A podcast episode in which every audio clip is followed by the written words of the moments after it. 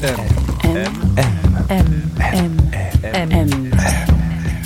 Le goût de M.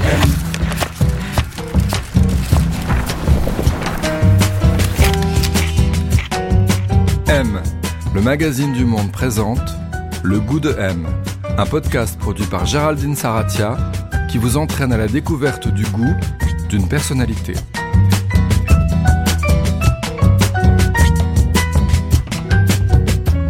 Qu'est-ce qu'avoir du goût Qui a bon goût Mauvais goût? Et puis d'abord, comment se forme le goût? Cette semaine, le goût de M a rendez-vous avec Eva Ionesco. Elle est écrivaine, réalisatrice, actrice. Elle fait ses débuts malgré elle à 4 ans en tant que modèle pour sa mère Irina, photographe. Les poses sont dénudées, érotiques à minima, et l'image de la petite fille blonde, vendue à des collectionneurs ou exhibée en couverture des magazines, fait scandale dans les années 70. Reprendre le contrôle de cette image, de cette enfance cabossée et du récit de soi, c'est tout l'objet de l'œuvre d'Eva Ionesco qui a donc déjà réalisé deux films inspirés par son histoire, My Little Princess et Une jeunesse dorée. Elle a également publié deux romans, Innocence, qui replongeait dans sa petite enfance, et sa suite, Les enfants de la nuit, qui nous replonge dans le Paris de la fin des années 70. Eva a alors 11 ans, et c'est le livre de la révolte, du détachement, du non à la mère, Eva rencontre Christian Louboutin, 13 ans, qui devient son premier ami, son premier appui, celui avec lequel elle va faire les 400 coups. Commence une adolescence où le goût tient une place centrale, vitale, les films américains qu'on va voir à la cinémathèque, les fringues qu'on va chiner ou chipper pour sortir et danser chaque soir au palace, la nouvelle boîte dont elle devient une des petites stars. Alors pour parler de son goût et de son parcours, on la retrouve dans le 6e arrondissement de Paris, non loin de la Seine, à deux pas du boulevard Saint-Germain, un endroit qui compte beaucoup pour elle et nous replonge d'ailleurs dans l'époque de ses livres. C'est un hôtel qu'on tient pour le Chelsea Hotel français. Bonjour. Bonjour. Alors Eva Ionesco, où est-ce qu'on est ici? On est à l'hôtel La Louisiane où j'ai vécu pendant euh, plusieurs mois euh, quand j'avais euh, 17 ans. On est c'est dans le 6e Dans le arrondissement 6e arrondissement, ça donne dans la rue de Bussy. Et quand on va tout droit, après, on a le Déon. Et quand on va de l'autre côté, ben, on a la Seine. On est rue de Seine, on est où, je sais pas, où 60 rue de Seine. Et euh, c'est une espèce qui vous ressemble ici? Bah euh, oui, puisque j'ai vécu. Donc déjà, oui. Et puis ça me ressemble parce que oui, c'est un lieu que j'ai beaucoup aimé. Et, et j'ai aimé dans cet hôtel- vivre dans cet hôtel.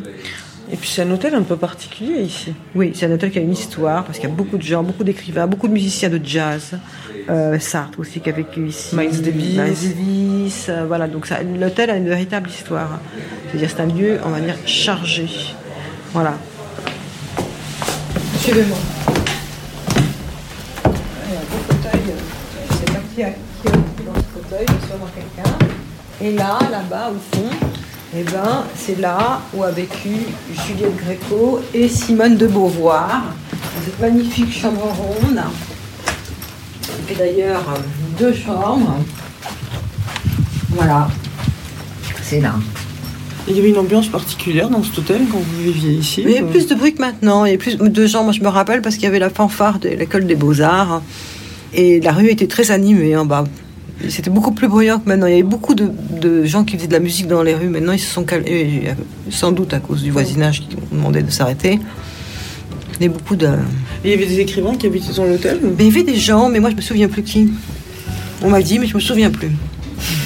Mais moi, je ne voulais pas rentrer trop en contact avec les gens de l'hôtel. J'avais peur qu'ils rentrent dans ma chambre et qu'ils m'embêtent.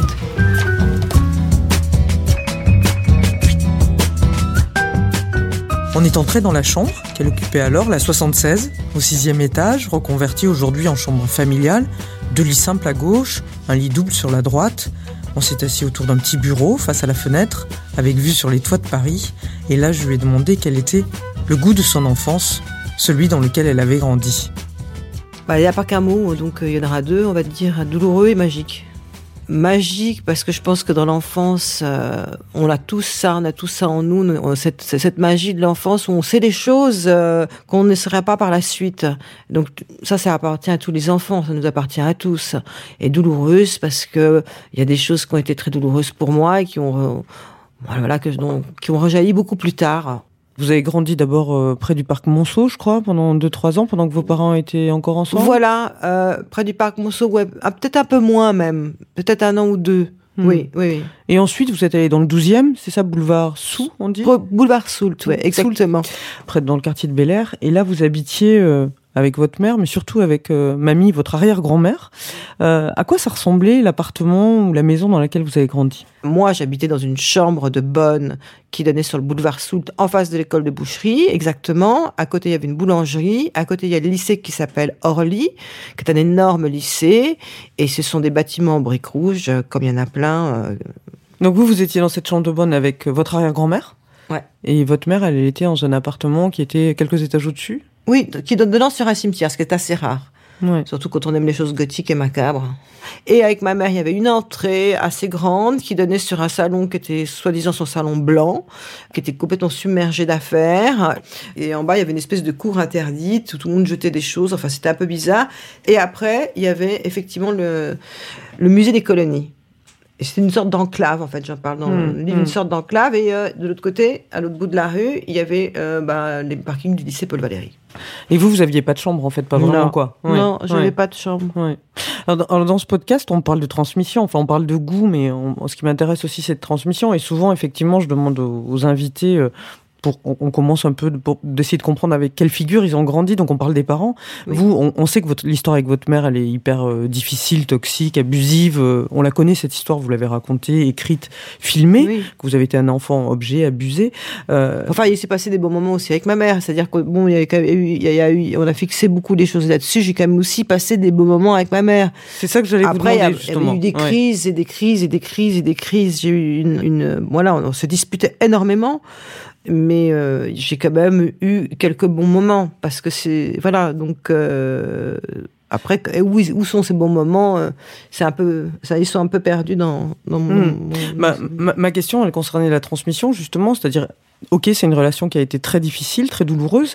Euh, est-ce que, si on parle de goût, est-ce que votre mère, elle vous a transmis des choses? Est-ce que vous gardez quelque chose de ça? Ou est-ce que c'est quelque chose que vous Ah rejetez non, non, moi j'ai complètement? beaucoup. Non, non, je rejette pas du tout. Elle m'a transmis une certaine sophistication. Moi, j'aimais beaucoup cette sophistication-là. Elle m'a aussi transmis le goût des livres. Elle lisait énormément du nouveau roman.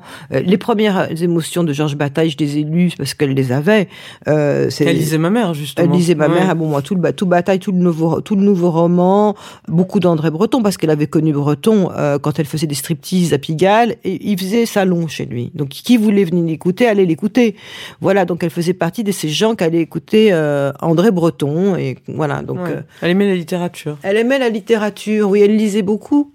Elle Ouais. lisait beaucoup même en Roumanie parce que c'était une, elle, a été aussi abandonnée. Elle a été abandonnée par par sa mère à cause de l'inceste, cette histoire d'inceste. Et donc, euh, enfin, c'est assez compliqué d'ailleurs toutes ces histoires. Et donc, elle lisait beaucoup, oui. Ça, c'est quelque chose, qu'elle- en tout cas, ça, c'est quelque chose euh, Oui. qu'elle vous a transmis, quoi. Oui, dites voilà. Une sophistication, un goût d'une certaine littérature, Oui, assez, assez exigeante, assez noire aussi, quand même. euh. oui, oui, oui, oui. Enfin, moi, je n'aimais pas tout ce qu'elle lisait non plus. Après, par Mm. la suite, hein, moi, je sais qu'elle aimait, elle aimait des livres que moi, j'aimais pas particulièrement. hein. Le Quatuor d'Alexandrie, toutes ces choses-là, moi, ça me ca- cassait les pieds. Et qu'est-ce que si vous deviez qualifier son goût justement parce qu'il y a une esthétique forte Oui. même dans le dans votre roman dans le, le- les enfants de la nuit et puis dans Innocence aussi mais vous décrivez justement bah, son intérieur enfin on voit que c'est un appartement très particulier Enfin, je veux Oui. dire, elle a une esthétique très forte Bah, très fort, très Ouais. noir, et qui ont inspiré beaucoup de gens jusqu'à maintenant, ou même, euh, voilà, donc Assez ont- gothique, assez gothique, qui a d'ailleurs beaucoup plu à mon mari parce qu'il n'a vu que ça en moi. Donc euh, cette espèce de truc gothique, euh, de poupée fétichiste, euh, donc il a vu ça, il n'a pas vu autre chose en moi, voilà. Euh, mais elle m'a transmis aussi. euh, elle m'avait, elle me disait toujours euh, dans la famille, elle disait toujours quelque chose. Alors parce que elle disait toujours qu'il fallait quand même faire très attention aux hommes, bizarrement. Donc elle m'a surexposé et dit, et dit ça. Je mesurais pas finalement cette chose qu'elle disait de façon inconsciente, parce qu'elle était un peu féministe au début quand même. Mm. Bon, après il y a eu l'abus, mais au début c'était un acte féministe, c'est-à-dire que euh, ma mère, elle convoquait les modèles qu'elle prenait rue de Bussy, juste à côté d'ici, la Louisiane, en les draguant dans la rue, en les alpaguant, en leur disant que si elles allaient être photographiées, quelque chose allait être mieux pour elles et qu'en fait elles pourraient se voir en tant que femmes, qu'elles allaient être Mm. transfigurées et qu'elles allaient apprendre des choses sur leur corps. Donc c'était une manière de les changer. C'était thérapeutique. aujourd'hui on dirait euh, empowerment, quoi, quelque chose qui donne du pouvoir euh, aux femmes. Mm. Voilà. Mm. Après, ça a changé. Après, il y a eu des choses. Après, il y a eu la nuit. Après, il y a eu, euh, il y a eu des, des, des choses qui sont enchevêtrées et ça a dérapé. Et, votre père, si on parle de votre père, euh, c'est une, une figure qui hante tout euh, Innocence, en fait, euh, votre premier Oui, livre. oui. Vous avez eu peu de relations avec lui, enfin pas longtemps en tout cas. Mon, votre mère a pas du tout favorisé ça. Qu'est-ce que vous savez des goûts de cet homme? Qu'est-ce que vous savez de lui? Alors mon père s'occupait de magie en fait. Ce que je sais, c'est que en fait, et il s'occupait de magie et à la fin de sa vie, il a eu une histoire avec une postière à Lorient. Il est mort en Bretagne. J'ai découvert sa tombe assez tardivement. Il travaillait. euh, moi, j'ai cru longtemps que c'était pour IBM, mais c'était pour Olivetti. Enfin, je sais plus. C'était lesquels. Là maintenant, je, je confonds. Et euh, en fait, on disait qu'il y a plein de gens m'avaient dit qu'ils faisaient de la transmission de pensée. Enfin, qui voilà. Et donc, moi, comme on m'avait dit ça très petite, je pensais toujours qu'il me parlait. voilà. Donc, c'était euh, ça, c'était assez étonnant. Sinon, il m'a, je l'ai très peu vu. euh, Donc, euh, Il était hongrois. il était hongrois, d'Hongrie. Il s'était engagé à la fin de la guerre euh, euh, dans, euh, pour contre les bolcheviks, euh, voilà, contre la Russie. Et puis, euh, je crois qu'il a été euh, dans les, ce que m'a dit mon cousin, parce que je ne, je ne sais que ça. J'ai pas fait des, j'ai pas eu la possibilité de faire des recherches plus avancées parce que je n'en avais pas les moyens et qu'il ne m'a pas reconnu. Et donc, je ne porte pas son nom, donc je n'ai pas eu droit au registre et voilà. Et donc, euh, il a été dans un camp de soldats, il n'a pas pu se battre. Et puis après, je sais pas, ça a été mystérieux pendant quelques années. Il serait resté trois ans de plus en Hongrie, alors que c'est pas marqué ça dans d'autres papiers. Là, je sais pas ce qui s'est passé. Mm. Oui, ça c'est toute euh, l'enquête que vous faites à la fin d'Innocence, votre premier roman, euh, justement, où vous essayez de, vous allez sur ses traces et vous essayez de raconter. Donc ça, vous avez assez peu de souvenirs de cet homme finalement, et vous savez pas trop euh, hein, ce qu'il aimait, ce qu'il aimait Bah pas. non, ce mais en ouais. c'est très troublant parce que là dernièrement, je suis fouillé dans une boîte parce que j'ai plein de boîtes où j'ai des, des choses et en fait, peut-être que ma mère m'a a essayé de me- de m'éloigner de lui parce qu'il il me faisait quand même des déclarations assez curieuses, un peu bizarres. Donc peut-être que qu'il était un peu border. Vous voyez ce que je veux dire? Un peu. Oui, voilà. ce, que, ce que vous suggérez à la fin de votre premier roman, quoi. finalement, Voilà, donc ouais. c'est peut-être qu'elle l'a éloigné. Il était très alcoolique et il a disparu à la fin de sa vie. Je sais pas comment, si c'est pas, si- on disait qu'il était espion aussi. Donc vous, en tout cas, moi, à partir de vos 3-4 ans, bon, vous vivez avec votre mère et votre euh, arrière-grand-mère, mamie. Oui. C'est une figure qui est importante pour vous. euh, À ma grand-mère, j'y pense, j'y pense souvent. Je, je- elle est souvent, elle est souvent dans mes rêves. Et je rêve souvent qu'en fait, je vais, aller- je vais la revoir et qu'elle est très présente. Elle est pas du tout, c'est pas du tout quel- c'est quelqu'un auquel je pense souvent, oui. Elle, elle aimait quoi? Justement, si on parle Bah, elle de... parlait pas vraiment. Moi, j'avais pas le droit de parler le, le vraiment le roumain. Et euh, Elle, elle parlait roumain. Elle parlait roumain avec ma mère Ouais. et donc euh, c'était un peu la langue interdite et tout. Elle se disait un peu les secrets qu'il fallait pas dire, mais je finissais par tout comprendre parce que c'est quand même on, on- pige assez vite quand on est enfant les choses et on comprend assez rapidement ce qui euh, justement les choses voilà ce genre de choses et euh, elle m'a transmis bah, bah, par exemple elle faisait très bien la cuisine et euh, moi j'adore faire la cuisine j'adore cuisiner vrai oui Elle cuisinait quoi, par exemple? Ah bah, elle cuisinait des tas de plats roumains, elle cu- cuisinait toutes sortes de boulettes, elle cuisinait tout- toutes sortes de choux farcis, toutes Mm. sortes de petits pâtés, voilà. C'est beaucoup elle qui avait ce rôle nourricier envers vous, Oui, et absolument. de ce plaisir de manger avec vous. Ouais. Oui, oui. Ouais. Elle ne lisait pas. Elle regardait beaucoup la télé, elle regardait euh, bah, les films euh, en noir et blanc du dimanche soir, enfin bon, voilà. Ouais, ouais. Mais Mm. ça a été une figure super, super importante pour vous. Oui, oui, c'est vraiment une mamie comme dans les contes de fées. Enfin, c'est comme ça que je la vois. M, le magazine du monde présente Le goût de M. Alors j'ai amené un petit ange, un, petit ange. Il n'est pas, il pas bien grand. Il se tient dans le creux de la main, le petit ange. Alors euh, il dort, euh, il dort entre ses ailes. Il est allongé, il est très mignon. Il est en, voilà. J'ai acheté à, à la, à la cathédrale de Reims. euh, je le mets sur ma table parce que c'est, j'ai l'impression qu'il me, me- il me protège. Voilà, il me protège. C'est la blancheur pour moi. Voilà, donc euh, c'est, c'est important. Voilà, des choses- avec vous souvent? Il est sur ma table de travail. Hmm. Voilà, donc j'ai amené, ça. Il y a sur ma table de travail aussi, euh, mon bureau, euh, le cœur de Lucas, le cœur de mon fils qu'il a fait quand il était à l'école, euh, qui est bleu turquoise, avec en pâte à modeler euh, séché, avec des petits points blancs et orange, très joli comme ça. Et donc c'est un cœur. Et puis, euh, ça, c'est un nounours. Que je, c'est, il est récent, il est tout récent. Ah ouais Ouais, c'est qu'on dirait qu'il a vécu un peu quand Bah, même. pas trop, il- bah oui, mais il a vécu. Bon, bah, je suis désolée. Mais non, mais il est, il est très mignon. C'est mon nouveau compagnon, voilà. Et euh, c'est un nounours euh, que m'a offert Vincent d'Arrêt euh, pour, euh, vous savez, les maladies cardiaques. Euh, il y avait quelque- une fondation pour les ma- maladies cardiaques. C'était Ouais, ouais. voilà. Donc, je sais pas, je, je, je l'aime bien parce Pourquoi que il vous plaît? parce que c'est pour réparer les maladies du cœur et moi j'ai bien envie qu'on me répare un peu mon cœur. Donc euh, j'aime bien ce nounours pour ça. Donc voilà, je dors avec en pensant que peut-être quelqu'un me voit.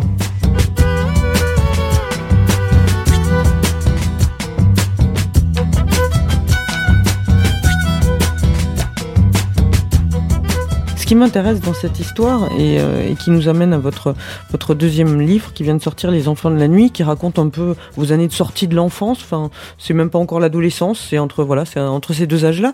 C'est que c'est le moment où, où vous allez dire non justement à votre mère. Voilà, vous êtes un peu objectisé par votre mère et l'enfant que vous êtes va refuser ça. Et euh, c'est ce qui me pose question, c'est euh, où est-ce qu'on trouve la, la ressource de faire ça? Je trouve que c'est très fort de dire non à cet âge-là. Et tout le livre, il va raconter aussi l'affirmation de votre subjectivité, enfin euh, votre, votre sortie, euh, la découverte de l'amitié, enfin toutes ces choses dont on va parler. Euh, où est-ce qu'on trouve la ressource en soi? Alors déjà, il y a une chose, c'est que le livre a été pour moi quelque chose d'assez difficile à faire parce que c'était une, une il fallait replonger dans cette enfance, ce qui n'était pas facile parce que finalement, depuis, euh, il y a eu ma Little Princess, il y a eu l'enfermement euh, de, de moi dans Eva, enfant, et j'ai décidé de faire Innocence et de faire la suite et de trouver effectivement cette idée de personnage euh, et parce que c'est une vie très romanesque et, et je trouvais que j'ai une vie intéressante donc euh, je poursuis ce travail en, en fait l'idée l'idée principale c'était raconter quelque chose sur la sexualité voilà les sexualités d'une jeune fille voilà d'une jeune Mhm. fille Mhm. euh, de façon historique, de façon presque, voilà, de façon presque comme certaines scènes sont, c'est-à-dire vraiment détaillées. Et euh, ça passe par d'abord la rencontre de l'amitié, qui est une amitié amoureuse avec Christian Louboutin, qui était mon, le, mon le première personne où je me suis retrouvée au plus proche intimement assis sur un lit. Donc voilà. Et donc c'était un ami, et un- avec un ami, on a envie de découvrir beaucoup de choses. Voilà.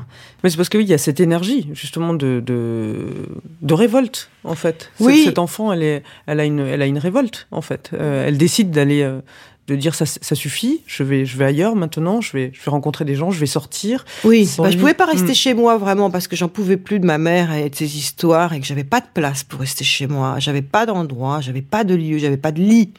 Je veux dire, j'avais pas de lit, j'avais un lit dans l'entrée avec des vieilles têtes de mort et des trucs, c'est-à-dire que c'était pas vivable. J'avais même pas une serviette, j'avais même pas une armoire.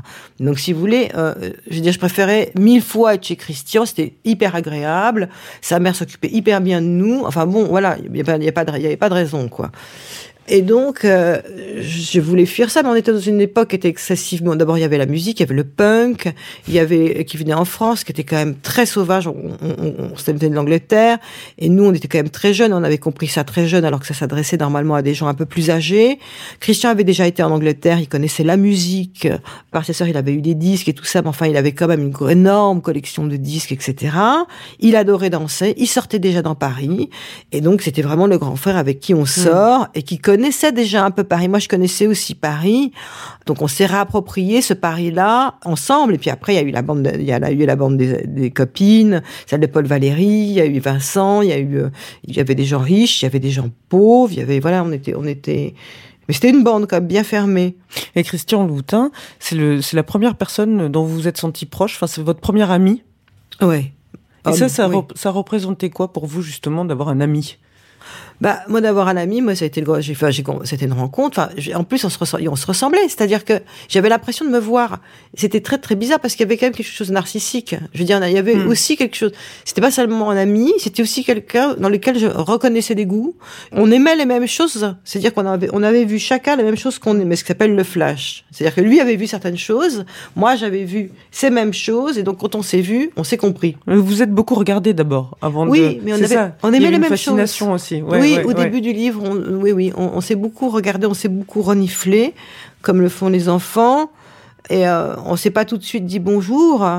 Euh, et on s'est vu dans Paris, d'abord dans un, ou passa, dans un passage, là où il, a, il y aura sa boutique, plus tard, euh, dans une galerie, au Puce, devant le cirque d'hiver, et après au lycée Paul Valéry, Orly. Et il était là, et moi, on me cassait les pieds, et il m'a défendu. Il a carrément été cassé la gueule au gars, il, il- il m'a défendu. Donc moi, je trouvais ça quand même, euh, bon, c'est pas banal. Non, non, il dit euh, elle était très étrange, maquillée, un air mi-fait, mi-diable. Vous aviez 10 ans, lui 13. Euh, 11 ans, hein, 11 ans, 11 ans. lycée, 11 ans. Et lui, vous il lui ressemblait à quoi? Euh, il, il était quand même très excentrique aussi. Il se faisait pourchasser, etc. Il avait des pantalons de vinyle noir. Il avait été à Londres. Il portait des t-shirts de chez Sex. Il, il avait aussi une cape, un béret, un short, des chaussures. Je- Voilà. Bon, Christian était un Ouais. garçon excentrique. Mais c'est ça qui est étonnant aussi quand on lit votre livre, c'est parce que les références sont hyper précises et vous êtes donc des, des- des jeunes adolescents, on va dire des préadolescents de 10 et 13 ans, et les références esthétiques, elles sont hyper pointues. Nous, c'était une rencontre esthétique.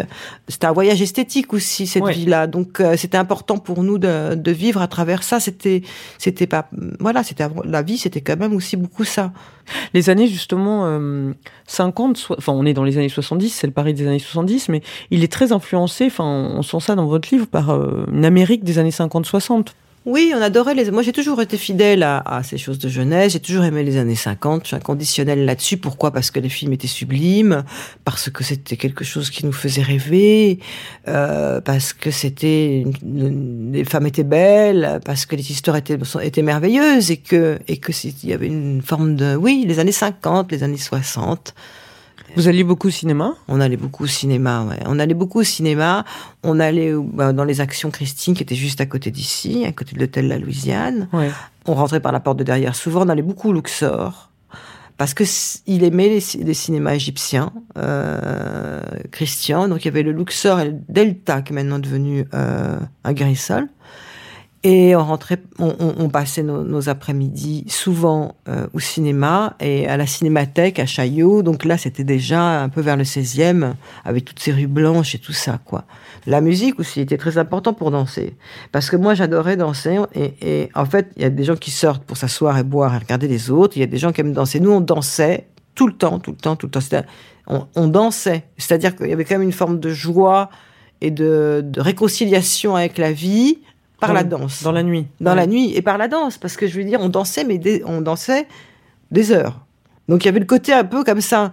Il y avait quelque chose de gai, de salvateur dans cette danse, comme une transe, quoi.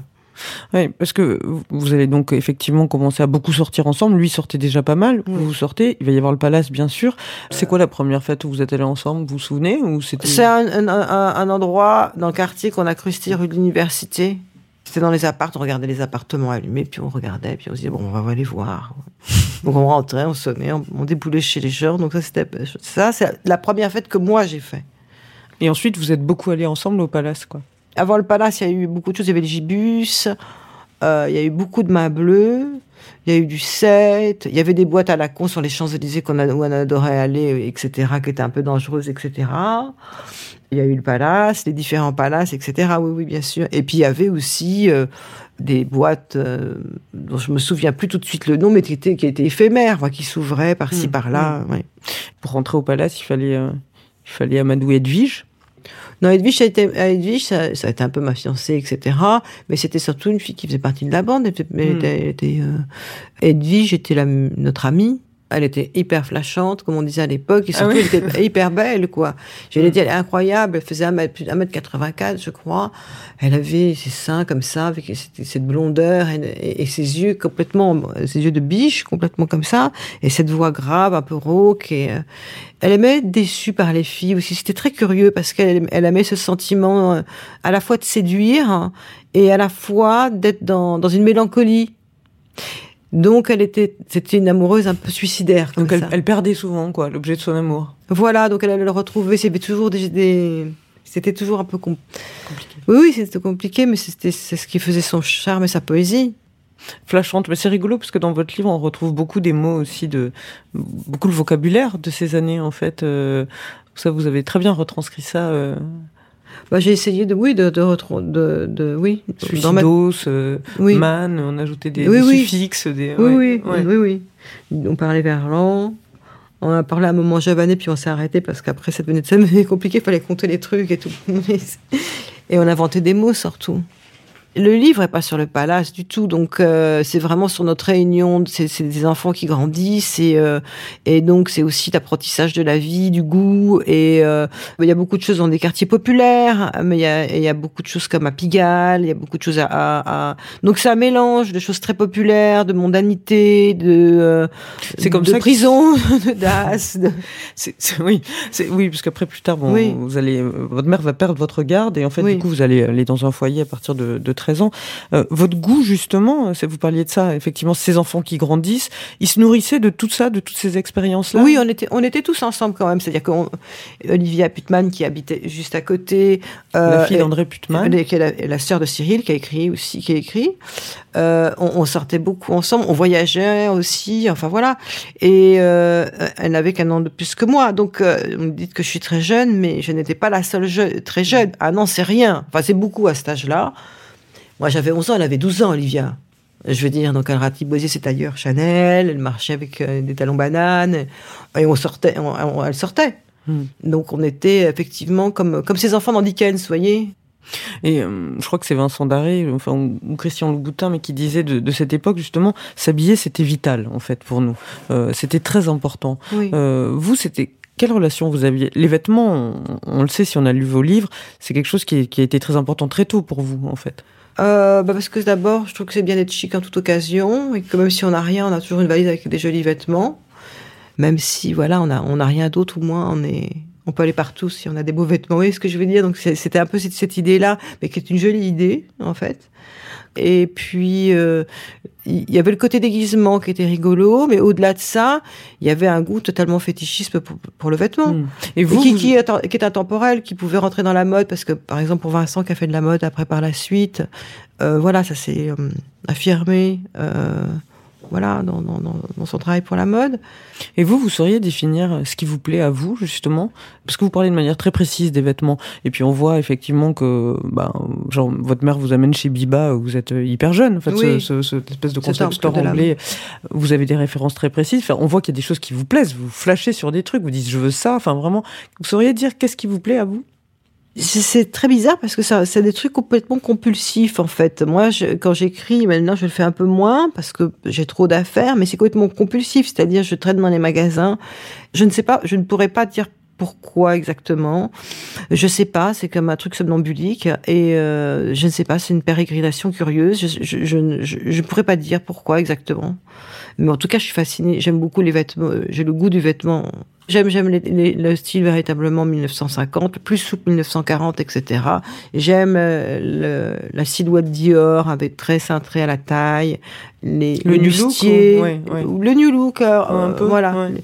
voilà. J'aime, euh, j'aime ce style un peu entre Marlène et euh, le style qu'avait aussi ma grand-mère. Hein, voilà, donc euh, j'aime la taille très fine, euh, les tailleurs gris, euh, les robes du soir, beaucoup. J'adore les robes du soir, je trouve ça très beau. Je trouve que j'adorais l'idée à l'époque que les femmes se changeaient trois fois par jour, qu'il y avait les vêtements du matin, les vêtements du midi, et les vêtements même du, et du grand soir. Voilà. Donc, et les jeunes portaient des chapeaux et des cravates et euh... Et vous, à l'époque, justement, enfin, pendant votre adolescence, vous allez beaucoup aux puces vous allez... Où est-ce que vous vous habillez? Én énormément aux puces. Après, j'ai fait faire mes, mes habits moi-même, que je faisais Ah dessiner, ouais, ouais. Et puis, à Londres, essentiellement aux puces, en fait. Et un peu chez Fiorucci, parce qu'il y avait des trucs marrants chez Fiorucci. Et puis de temps en temps aussi chez les couturiers quand même, comme Mugler, parce qu'il y avait des, pièces qu'on avait, on chipait, on, on, on, fauchait un peu chez les, chez les couturiers. Votre adolescence, elle est super contrastée, parce qu'on le disait, vous êtes à la fois au palace, hyper souvent, on vous voit, euh, j'ai retrouvé là, le, c'est le numéro 6 de façade, là où oui. vous êtes avec Salvador Dali, donc ça c'est 78, je crois. Oui. Euh, et en même temps, ça correspond quasiment à l'époque où effectivement vous, vous y faisiez référence, vous allez aller dans un foyer de la DAS. Et c'est aussi une époque où vous allez commencer euh, à tourner un peu dans des films, en fait, oui. euh, au début de la préadolescence. Il y a des cinéastes qui sont intéressés par vous, bon, certains à cause des photos que votre mère a fait, bon, d'autres par, parce qu'ils voient de oui, vous. Voilà, voilà exactement. Euh, vous allez tourner, bon, il y a un, un film chez, chez Polanski, par exemple, Le Locataire, et puis euh, il y a Louis, euh, Louis Malle qui va essayer de vous caster pour petite, et vous allez, vous dites, vous, là, après vous arrêtez tout.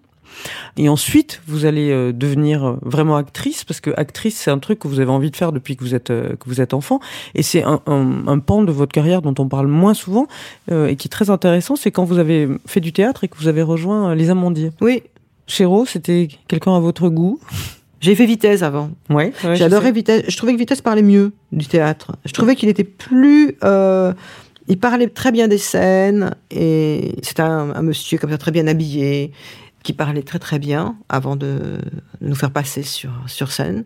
Euh, était quelqu'un de beaucoup plus sanguin, beaucoup plus dans la mise en scène, dans les déplacements, dans les choses. Il nous faisait ressentir les choses plus que de, de nous les communiquer par la parole. C'était vraiment ces deux personnes totalement opposées. Et vous gardez quel souvenir de ces années aux Amandiers, justement? Parce que vous êtes dans une promo où il y avait euh, Thibaut Montalembert, Agnès Jaoui, enfin Marianne Denicourt, enfin énormément de gens euh, qui sont devenus euh, connus. Ouais, voilà, exactement. Bruno Todeschini, c'est une grosse promo. Vous gardez quel souvenir de ces années-là? Je regarde un souvenir heureux, puis surtout ça m'a appris beaucoup de choses parce que si, je pense que si je n'avais pas joué, je n'écrirais pas du tout de la même manière aujourd'hui. C'est-à-dire que c'est construit avec ça.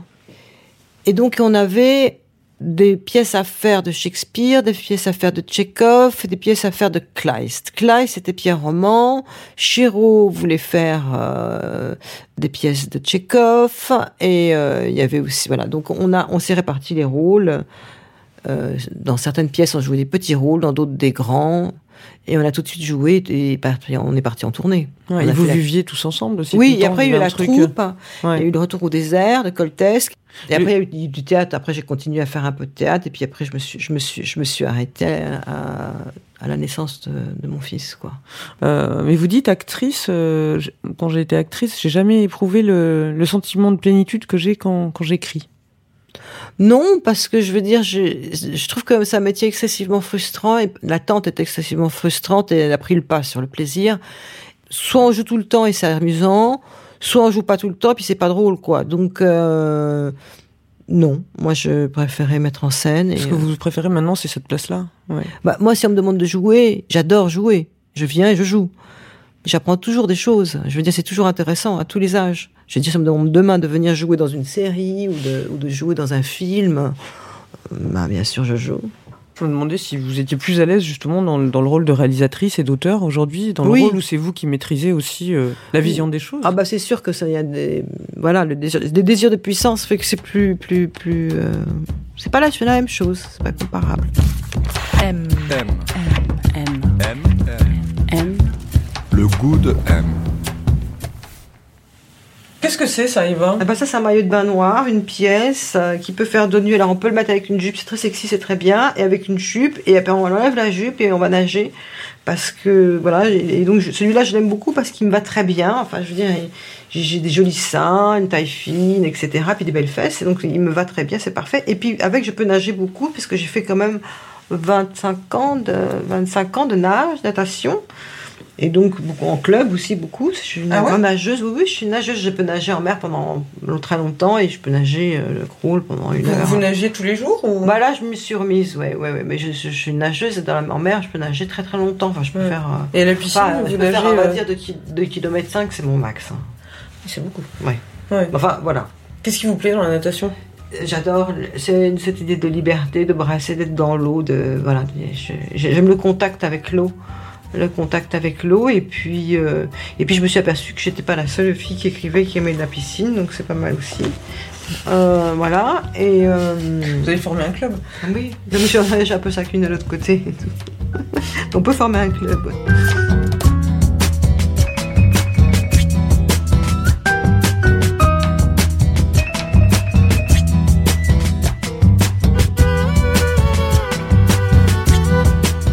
Eva Ionesco, alors on n'est pas chez vous, mais on est euh, à l'hôtel La Louisiane. Oui. Euh, pourquoi vous avez voulu qu'on vienne ici?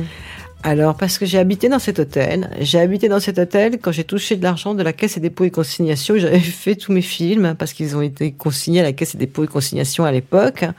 Et je pouvais les toucher quand j'avais 16 ans.